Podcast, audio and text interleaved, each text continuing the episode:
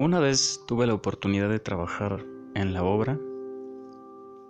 Sin vergüenza, creo que es un trabajo digno y mis respetos para toda esa gente que trabaja de sol a sol, casi literalmente, porque se levantan como a las 5, almuerzan, un café.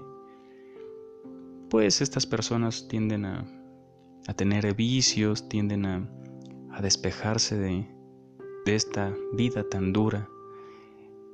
Dura físicamente, hablo de la albañilería, ¿no? Se levantan muy temprano, van a trabajar. Y es muy difícil no entender ciertas cosas viviéndolas de primera mano, ¿no? Justo ahí conocí una pequeña criatura que la hice mi amigo, que para esta persona el mundo era diferente. Esta persona entendía la vida de manera distinta, siendo un, un, niño, un alma muy pequeña. Ni, ni, me acuerdo qué edad tenía, tenía como ocho años. Yo llegué ahí a trabajar a, su, a la casa de su papá, ¿no? Los niños llegaban como a la una después de la escuela.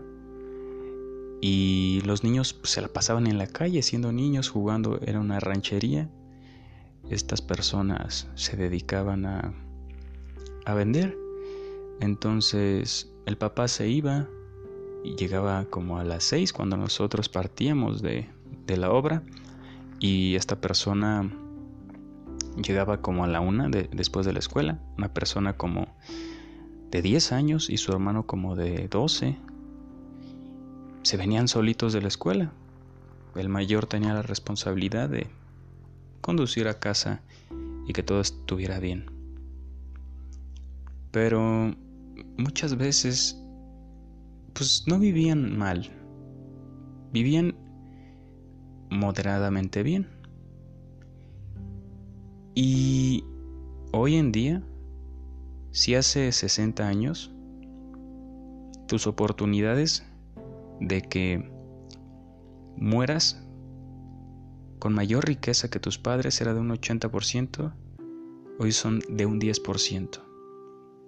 La estadística es cruel, es muy dura, pero los números no nos engañan. Y es muy difícil. A donde no llegan nuestra ambición, nuestras fuerzas, nuestro echaleganismo, nuestras ambiciones, no llegan nuestras condiciones materiales. Es muy difícil decir, emprende y vas a estar millonario. Y el ser millonario es solo para quien quiere, ojo. Y hay muchos speakers de motivación. Y me gustaría que esas personas que, que los mencionan, pues vámonos a un radical.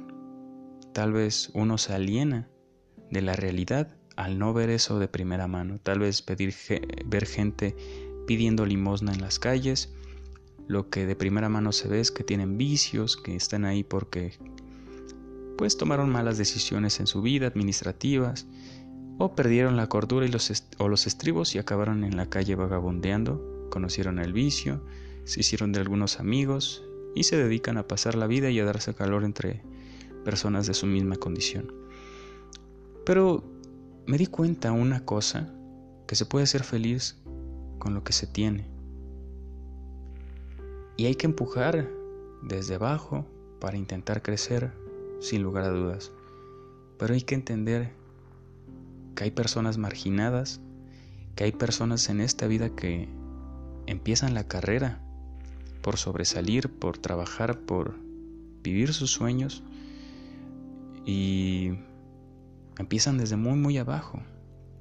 Esta alusión de decir que unos empiezan las carreras de la vida con un Ferrari y otros en silla de ruedas es muy cierta, porque uno nace y empieza la carrera desde sus condiciones materiales.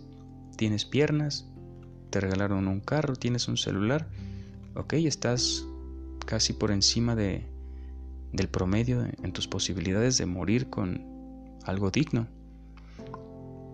Pero es muy triste darse cuenta que a veces no depende de los niños, a veces no es su culpa,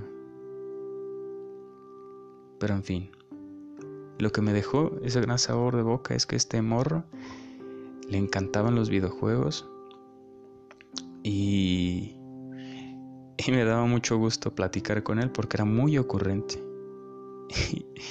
y era muy groserote el niño también. Estábamos ahí en la obra y él, él se acomedía a pasarme con una piedra, que, que agua, que la manguera, que, que la pala. Y, y yo se lo retribuía con unas monedas porque gozaba y amaba jugar videojuegos. Ellos no tenían internet, ellos no tenían consola, iban a rentar, entonces pues me la pasaba muy a gusto con él y le daba el dinero y, y no se iba. Ahí estábamos platicando hasta que daban las seis que yo me iba. De unas seis, él me ayudaba, él y su hermanillo, y platicábamos. Era muy ocurrente el niño.